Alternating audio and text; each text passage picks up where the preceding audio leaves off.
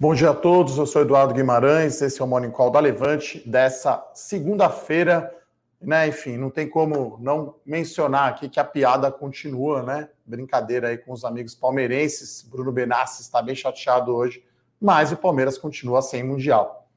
Esse é o fato. E o Tom Brady é realmente um monstro, melhor quarterback da história aí com sete títulos aí do Super Bowl.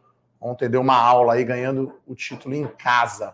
Mas né, é, esse Morning Call é para falar das notícias de economia das empresas e principalmente os seus impactos na Bolsa de Valores. Né? Hoje temos aqui um dia mais negativo para o mercado, o índice Bovespa Futuro aqui caindo 0,3%, né, uma pequena realização de lucros depois da alta de 4,5% na semana passada, né? A bolsa fechou aí acima do Ibovespa, né? Fechou acima do patamar de 120 mil pontos. Né? No mundo tem um otimismo né, com esse pacote americano. Secretária do Tesouro, a Janet Yellen, falou que o governo está comprometido né, com a recuperação econômica, né, ainda que precise injetar uma dose cavalar ali de estímulos, né, estamos falando aí de trilhões de dólares, né, quase 2 trilhões ali na, na economia americana. Então a gente vê hoje aqui índice futuro é, lá nos Estados Unidos em alta, né? Então hoje aqui uma certa contramão aí do Ibovespa em relação ao mundo, né?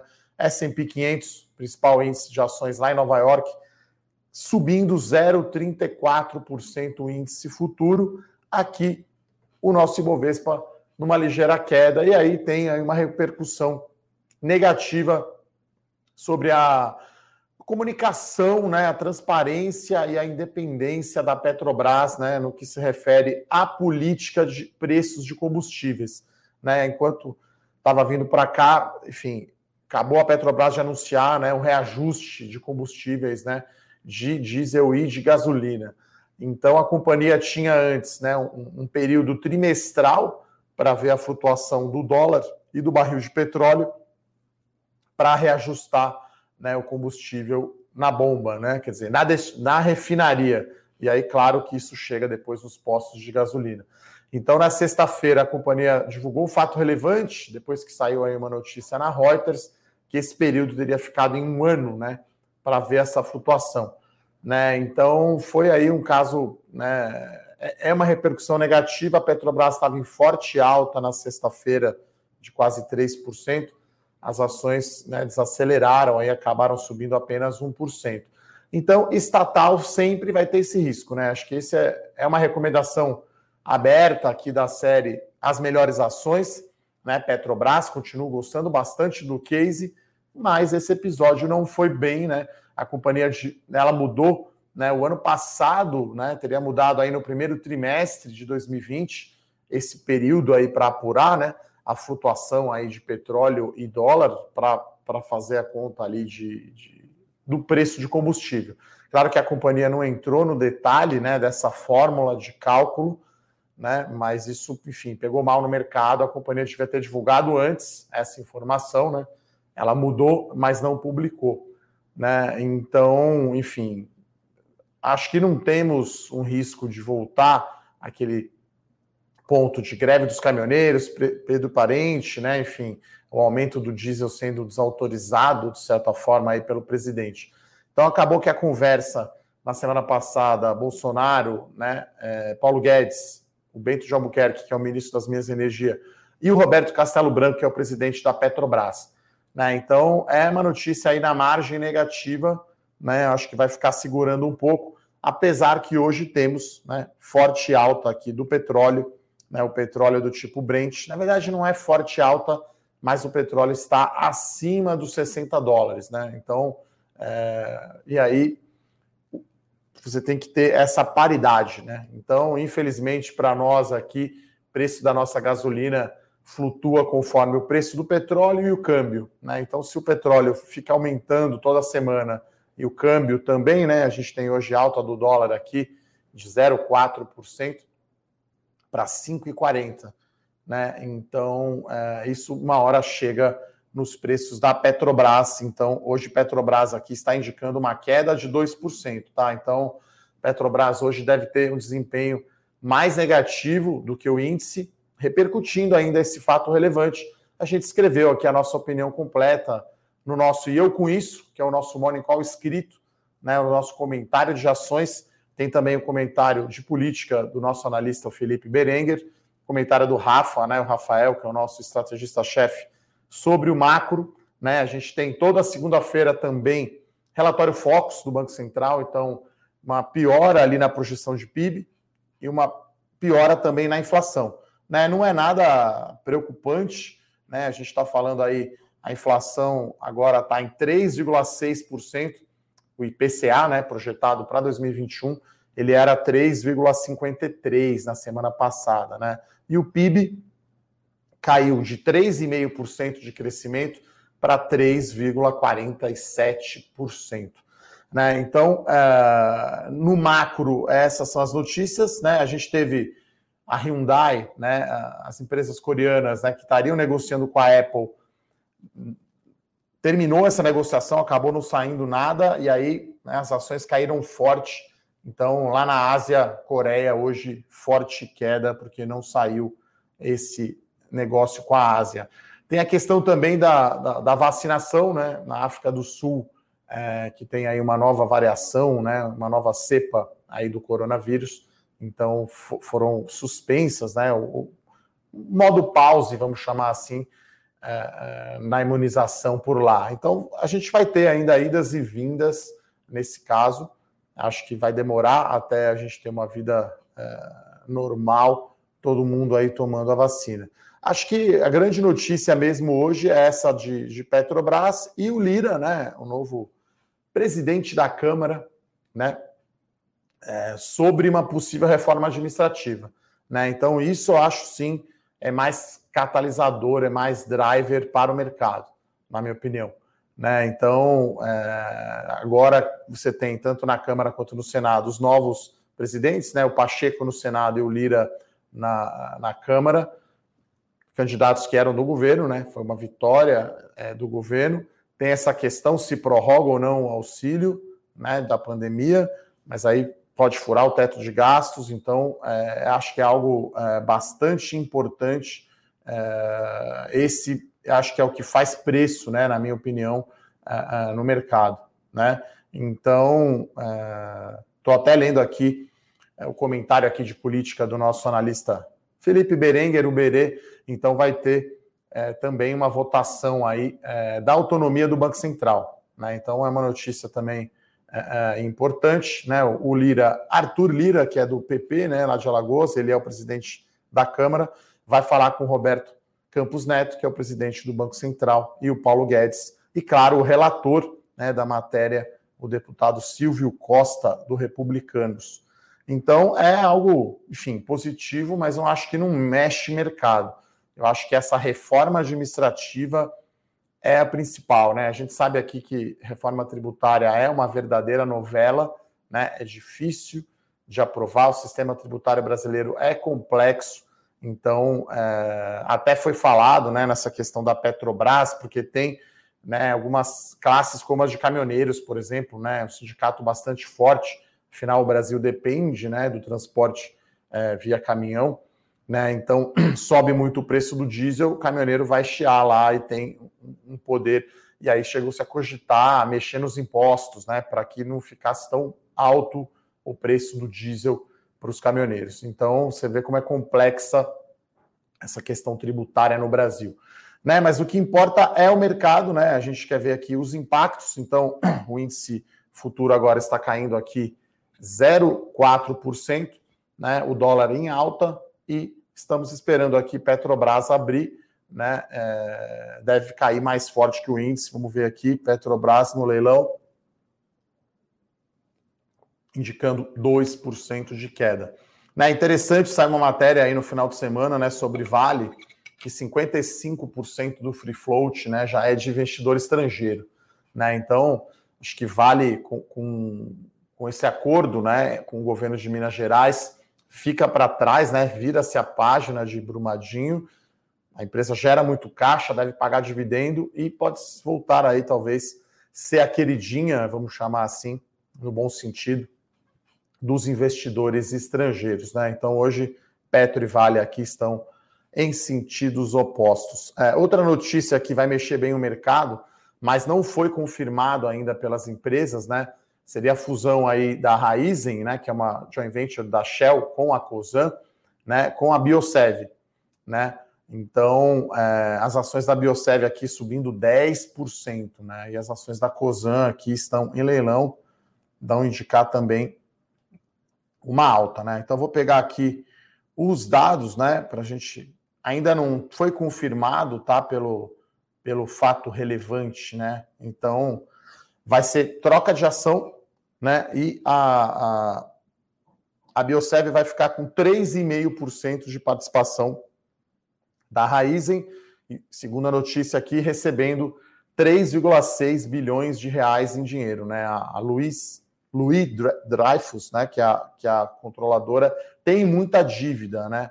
A, a Louis Dreyfus é a controladora da Biosev, tem muita dívida, vai usar uh, uh, esse recurso em dinheiro para reduzir dívida, e aí vai ser criado aí uma, uma, uma grande empresa, né? Só para ter uma ideia de tamanho, né? A Raizen faturou 30 bi e a, a Biosev 7 bilhões de reais, né? Então é, é, fica aí uma empresa grande, né? E, e, é uma notícia mais positiva, claro, para a Biosev né, que tem aí um endividamento alto, né, então por isso que as ações estão reagindo aqui forte.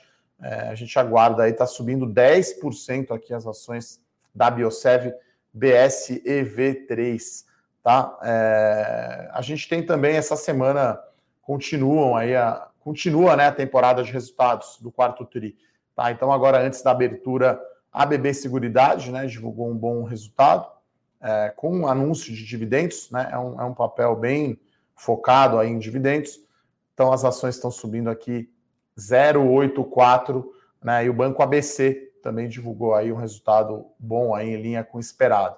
Né? Lembrando que essa semana teremos mais resultados aí importantes para acompanhar das companhias brasileiras. É, na notícia internacional, né? Agora todos os dias a gente tem ah, antes de ir para o internacional, né, a gente tem mais uma notícia aqui que a gente chama de curtas e boas, né? Então a DP World, né, que é a empresa global do setor de logística portuária, né, que tem uma operação lá no Porto de Santos, quer ampliar a sua atuação no Brasil, né? Então o novo presidente da companhia disse que eles querem diversificar as cargas e, e formar uma cadeia logística internacional, né? Então a DP World tem a sua sede em Dubai né? E eles estão querendo aumentar a sua atuação. Mas acho que isso não é muito. Uh, não vai mexer tanto no mercado, né? Até vamos pegar aqui as ações da Santos Brasil, né? Que é uma recomendação aberta da carteira Small Caps.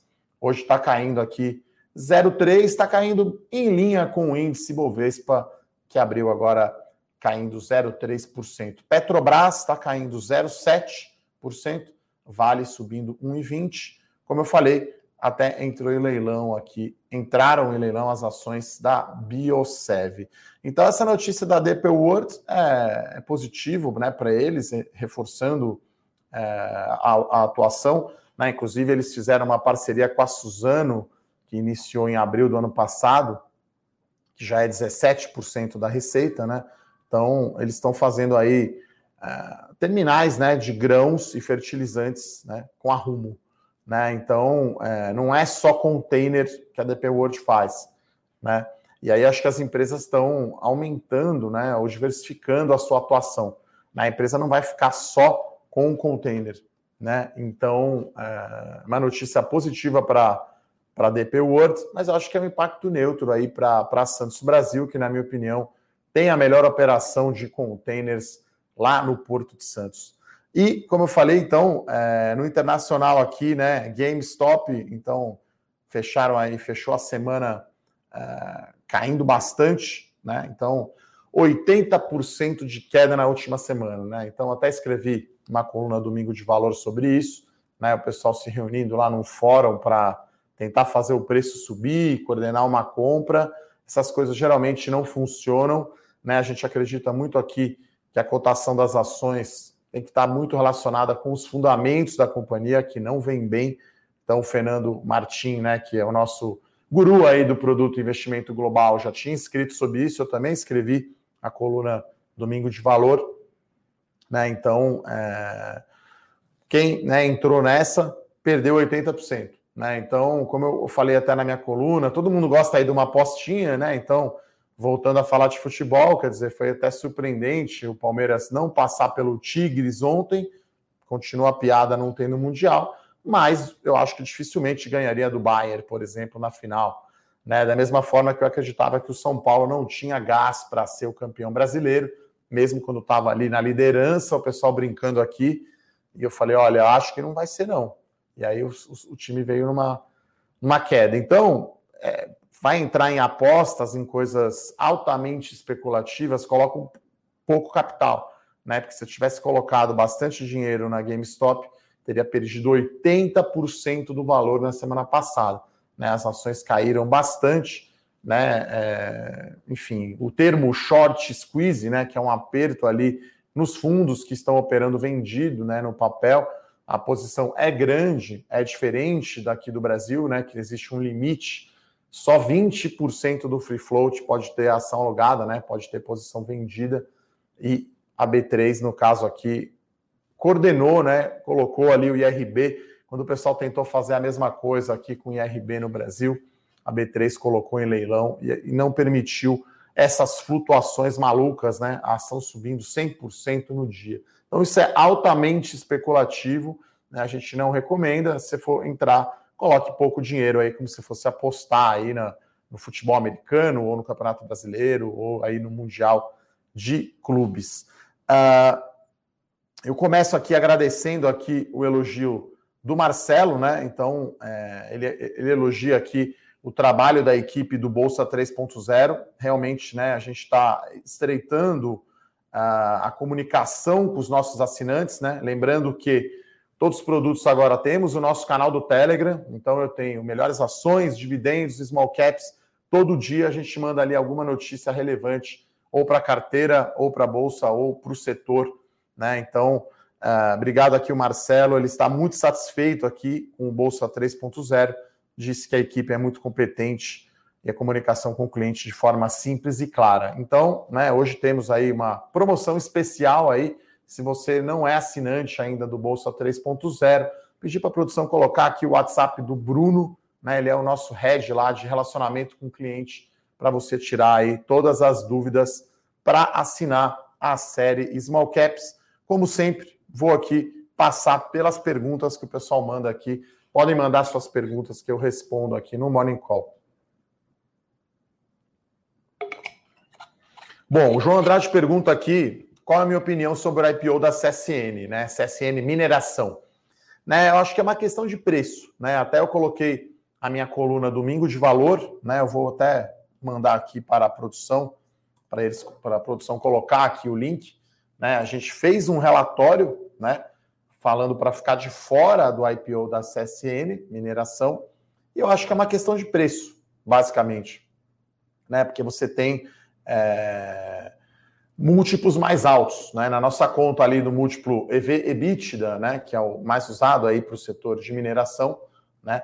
É, minério de ferro de muita qualidade da CSN, né? Até eu tenho um vídeo, né, no meu canal do YouTube falando de CSN, o pessoal até meio bravo, né? Falando que eu estava recomendando não entrar, que eu estava só falando mal da empresa. Então, uma empresa excelente, né? Que tem uma qualidade muito grande no minério de ferro, né? Então, é um minério de muita qualidade. Eu acho que só a Vale lá em Carajás, né? Na região norte é, é, do Brasil, que tem um minério de, dessa qualidade. Agora, eu acho que tem coisas melhores, né? Eu sempre falo fazer a piadinha aqui. Se entra um tigre aqui, eu tenho que correr mais que o meu câmera, só não mais que o tigre, né?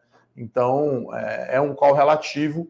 E aí olhando é, até a própria CSN, né, a empresa mãe, né, de repente se sai um, valuation alto, né, de CSN mineração, a CSN mãe vai ficar relativamente barata, né? Então é, e vale, né? Enfim, a gente prefere se fosse escolher aqui, você não me perguntou um mata-mata aqui, é, é, João, mas acho que a Vale, depois aí resolvendo esse embrólio com, com o governo de Minas Gerais e pagando dividendos, né? Eu acho que tem menos risco, na minha opinião, do que a CSN. Né? Então, uh, o grande segredo aí quando você vai avaliar um IPO, né, e uma ação, uma empresa para colocar na carteira é o risco, né? Para fazer a conta do retorno não é tão complicado, né? A gente está acostumado aqui, te usa análise fundamentalista, valuation, múltiplos. O difícil é o risco, né? Você quantificar o risco. Então, qual que é o risco, na minha opinião, da CSN? Né? Eles estão lá com uma, uma previsão de triplicar de tamanho a produção, né? Muito eles têm muita reserva, muita qualidade lá na, na Casa de Pedra, né? Que é, esse IPO é esperado desde os anos 2000, né? Desde que eu comecei no mercado lá em 2001, né? Então é, é muita qualidade, só que triplicar de tamanho eu acho difícil, né? Acho que a companhia está com uma projeção um tanto quanto otimista. Então a gente acha muito arriscado, né? E a gente sempre olha relativo. Então vale o Bradespar ou a própria CSN, né? a empresa mãe, né, que aí vai se tornar quase que uma holding, é, vai virar quase uma Itaúsa, né, em relação ao Itaú, né, CSN e a CSN Mineração. Uh, o Nildo pergunta sobre Petrobras, se teremos dividendos em 2021. Eu acho mais improvável, tá? É, tudo depende da venda de ativos e se a companhia chegar ali no patamar de dívida né, que eles querem, que é dívida líquida EBITDA uma vez e meia, e chegar ali numa dívida líquida de 60 bilhões de dólares, né? Então, é, hoje tem acho que quase 73 bi de dólar. Mas se, pode acontecer, né? É, com a venda das refinarias, com a venda da participação na BR Distribuidora, que é bem provável, né? Pode acontecer, mas assim, eu esperaria a Petrobras, quando for divulgar o balanço de 21, né? Com a venda de ativos aí, com aquele resultado bom aí avaliar pagar. Né? Eu acho que para receber ainda em 2021, acho difícil. Acho que pode acontecer uma distribuição, né? Lembrando, as, as companhias, igual a BB Seguridade, né? Divulgou agora o resultado do ano, ela anunciou o dividendo relativo ao ano de 2020. Né? Geralmente a data é essa, né? As companhias têm normalmente até o final de março aí para divulgar o resultado do ano anterior, e aí se apura o resultado, distribui o lucro, paga-se dividendos. Tá, então, Nildo, improvável, eu acho ter um pagamento relevante de dividendos na Petrobras em 2021. Tudo vai depender da venda de ativos, né? Se a companhia ficar com pouca dívida, né? Chegar nas metas que, ela, que eles querem, tem já uma política de dividendos definida. É, o Bruno aqui pergunta: no caso de uma crise né, provocada por excesso de liquidez no mercado global, como se proteger? né? Mesmo com a enxurrada de dólares, a moeda americana será um refúgio? Ó, o dólar é sempre a reserva, né? Então a gente fala aqui sempre é importante, né? Você não ter todo o seu patrimônio em reais no Brasil, né? Eu acho que tem que ter uma diversificação. Hoje é muito fácil abrir uma conta no exterior, né? Não à toa a gente tem um produto novo agora, como eu falei aqui no início, o Fernando, né? Foi lançado ano passado, investimento global, uma carteira de ativos, você comprar lá fora e aqui existem muitas opções, né? Você tem o ETF de S&P 500, que é o IVVB11, você fica comprado em dólar e S&P. Tem um ETF agora de ações globais, né? O ACWI11, né? Então tem o China 11, então você tem muitas opções, né? E, e, e sim, tem que lembrar também, né, Bruno, que é o hedge, né, a posição para proteger tem que ser pequena, né? Você não vai colocar uma parcela gigante do seu patrimônio em ouro ou dólar, né? Então você tem que colocar uma proteção. Eu acho que é importante sim ter, porque né, o que a gente sabe é que teremos mais crises, né? Não, não serão, espero, seis circuit breakers aí como foi ano passado, né? Com essa pandemia terrível aí de coronavírus, né? Acho que das piores crises que eu vi na vida, né? Mas a gente se recuperou relativamente rápido, né? O índice Bovespa já está de volta aí nos, nos 120 mil pontos, né? Então, é, dólar é sempre bom. Abrir uma conta no exterior hoje é fácil, né? Alguma proteção em ouro também é importante, né? O ouro sim é uma reserva de valor, né? Então é, é importante sim. E até eu costumo dizer que a diversificação é o último almoço de graça, tá, Bruno? Uh, o Marcelo pergunta diz que eu entendo muito do setor de construção civil. Obrigado, Marcelo. Como explica a alta das empresas de acabamento como Porto Belo subirem antes da construção como um todo? É o seguinte, né, Marcelo? O mercado financeiro antecipa sempre, né? E a primeira onda, vamos chamar assim, a primeira leva, né? Porque onda é ruim, né? Onda na praia é bom, mas com coronavírus não é bom. Então, a primeira leva foram as ações de construção civil, né? E depois tem as ações, né, como você falou, de acabamento, né? Claro que que as obras aí desses projetos que foram lançados ainda não começaram, os projetos não estão sendo concluídos para usar o material, mas o mercado financeiro, Marcelo, sempre antecipa, né? E eu acho que tem também um componente aqui de rotação de setores, né? É, tem muito isso, né? Você vê o setor agora frigorífico está meio largado, né? Você olha a JBS, olha a Minerva, a Marfrig, quase não, tá, não está se falando as empresas estão gerando muito caixa, mas não é um setor agora que os investidores estão prestando atenção. Há uma mudança, né, uma migração natural aí entre os setores. Você, né, lembrando que num fundo de ações, uh, o benchmark, né, o índice de referência é sempre o Ibovespa, né? Então a gente quer sempre ganhar uh, do Ibovespa. Né? Então aí você olha os setores que ficaram para trás né, do Ibovespa e aí tem chance de ir melhor. Uh, o Jamil pergunta aqui sobre rateio nos IPOs, né? Existem privilégios para os fundos?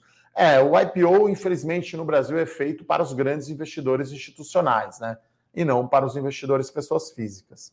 Né? Então, inclusive, essa operação aí né, da, da Mosaico, né, que, que subiu 90% né, no IPO, um negócio, como eu li a matéria, né, um IPO ao estilo Nasdaq, né? É, até investidor institucional ficou sem, né? Não conseguiu alocar é, no IPO da Mosaico, né? Então, é, sim, eu acho que existe esse privilégio aí para, para os fundos né, institucionais, né? Mas é uma questão de demanda e essas empresas vistas aí como tech, até, né? Enfim, já, já era um, valuation alto, né? A faixa de preço da Mosaico já saiu no topo.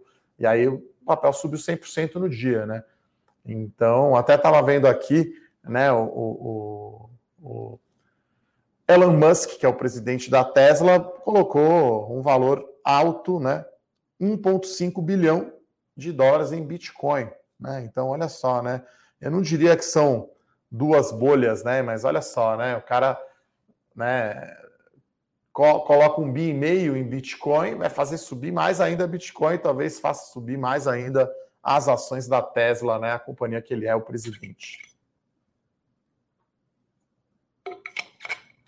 É, o Fábio Cato aqui pergunta o que esperar da Bolsa Brasileira na véspera do Ano Novo Chinês. É, é provável que tenhamos impacto negativo devido à falta de dinheiro estrangeiro?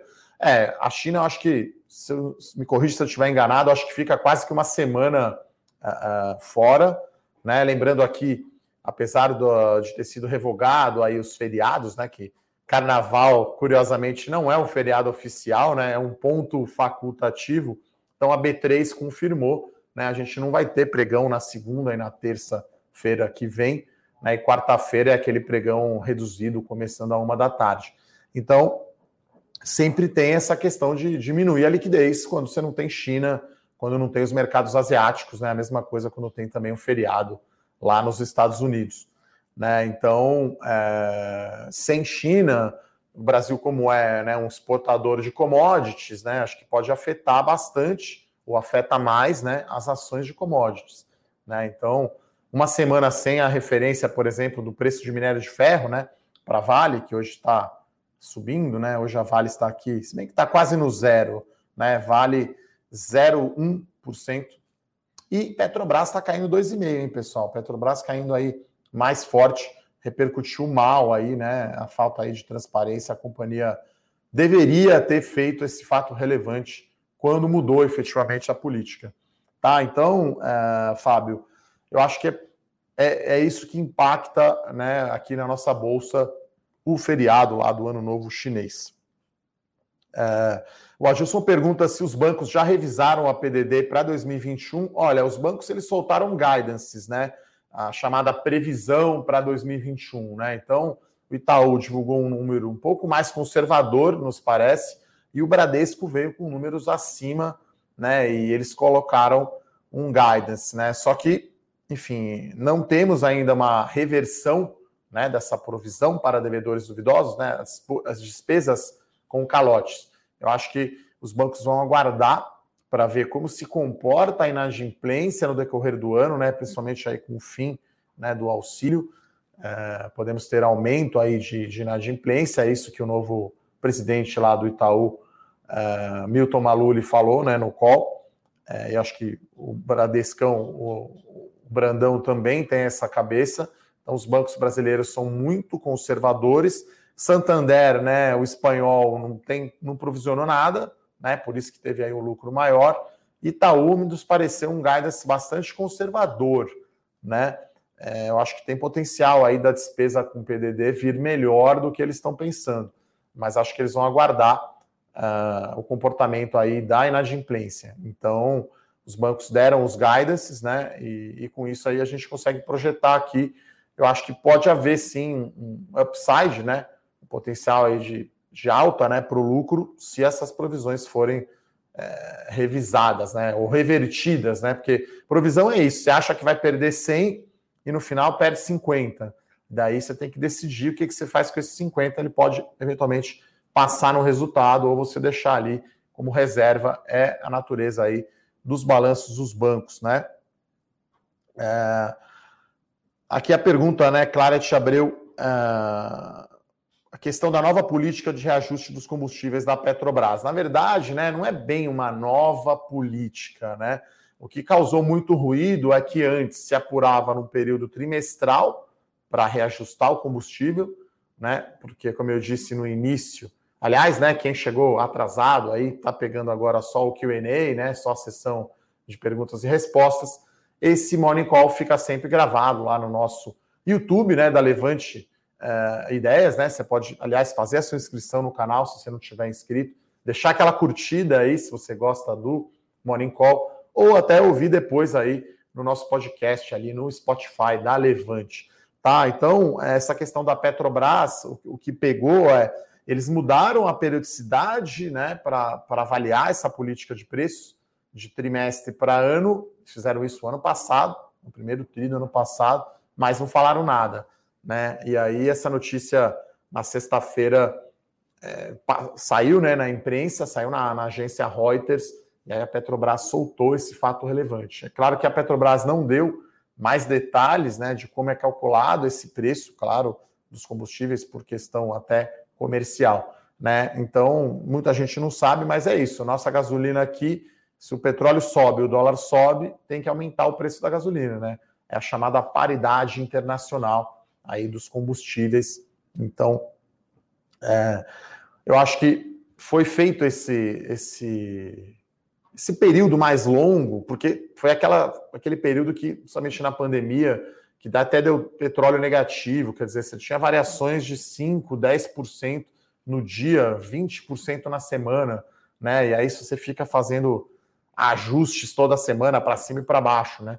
Porque o certo seria isso. Então, hoje aqui está subindo 1%, né? O petróleo, e, e o dólar está subindo meio, então deveria a nossa gasolina subir ali mais ou menos nessa proporção. Né? E às vezes não é o que acontece. Né? Então, tem muita gente aí criticando, talvez o nosso combustível poderia ter baixado mais de preço. Infelizmente, temos isso no Brasil, né, pessoal? Acaba. A alta sempre vai, né? E a hora que é para baixar, o pessoal, principalmente o combustível lá na bomba, não baixa. Então, é, Petrobras é uma recomendação aberta né, da nossa carteira As Melhores Ações. É, na minha opinião, aí, melhor ação para 2021. A gente continua bem otimista. Agora, é estatal, tem sempre esse risco né, de interferência política, né, que eu acho que não vai ser igual foi lá na greve dos caminhoneiros, que foi um desastre, né? Mas acho que pegou muito mal essa comunicação, né? Eh, da companhia era para a companhia ter informado quando mudou, né? E aí o mercado, né, tem esse mal estar aí com as ações da Petrobras é o risco, né? Então, para ganhar mais, né, pessoal, tem que correr um pouquinho mais de risco. A gente acha que tem uma história é, muito única a Petrobras, porque é uma companhia brasileira que é eficiente no mundo na extração do petróleo, principalmente no pré-sal. Ela está vendendo ativos para reduzir dívida e, como foi perguntado aqui, ano que vem pode até mesmo pagar dividendos. Né? Então, é, acho que vai vender ativo, vai vender refinaria, vai vender a participação na BR distribuidora e aí reduz dívida, paga dividendo e ela está muito focada em ter retorno. Né? Acho que pela primeira vez aí a gente tem uma expectativa bem positiva aí para o resultado da Petrobras, né, que vai sair no dia 25 de fevereiro. Uh, última pergunta aqui do Jamil de novo: uh, se existe privilégios aos grandes fundos em, em, relação ao rateio nos IPOs. Olha, historicamente, né, os, os grandes bancos de investimento, né, eles privilegiam sim as grandes gestoras de recursos, né? É, então, é claro que é tudo uma questão de preço, né? Mas né, se tem ali duas ordens é, parecidas, pode dar para um e não dá para outro, né? Pode pôr um rateio, né? Então, tem sim, é, Jamil, essa. Eu não diria privilégio, mas é, é, é um jeito que é feito os IPOs aqui no Brasil, é feito para o grande investidor e não para o pessoa física, infelizmente. Acho que está mudando um pouco, né? Acho que a gente aqui na Levante a casa de análise dependente, isso ajuda, né? É, trazendo conteúdo, trazendo educação financeira para a pessoa física, os bancos e as empresas entendendo a importância né, de vocês aí que, tão, que estão nos assistindo agora. Né, até, é, vou dar um exemplo, né, a gente fez um call né, é, com as empresas né, dos IPOs, quer dizer, não é toda empresa que atende pessoa física e casa de análise independente. Né? Então, ainda é um mercado muito focado nas grandes assets, nas grandes gestoras de recursos. Então, existe sim, de certa forma, aí um privilégio, né? É, mas nessa, como eu falei, na mosaico, até o institucional ficou sem. Né? É tudo uma questão também de demanda, né? Tal, o tal processo lá de book building, né? Então, os gestores colocam quanto eles querem pôr, sei lá, 100 milhões de reais e até que preço e aí é feita ali a oferta e, e a alocação. Tá? Então o varejo acaba é, levando menos do que deveria, na minha opinião, e aí criou-se também essa, essa questão do lock-up, né, que você tem que ficar ali 45 dias sem vender. Então você vai entrar em IPO aí, se você entrar, fizer o seu pedido sem o lock-up, vai levar bem pouco, né? Acho que foi 3 ou 4%, né? Então você pede 3 mil reais, leva 90 reais né? É muito pouco, ou 100 reais, é muito pouco. Então, mas acho que isso aos poucos vai mudando, né, no Brasil. Acho que aos poucos a pessoa física está, de certa forma, aí dominando a bolsa de valores. Então é isso, pessoal. Gostaria então de agradecer uh, as perguntas aqui de todos. Ibovespa agora aqui caindo 0,63%, 119.500 pontos. Biosev ainda está em leilão aqui, saiu agora 10% de alta, reagindo a essa possível fusão né, com a Raizen da Cosan e Petrobras aqui caindo 2,4%. Então é isso, pessoal. É... Uma excelente semana a todos. Muito obrigado, um abraço e até a próxima. Tchau, tchau.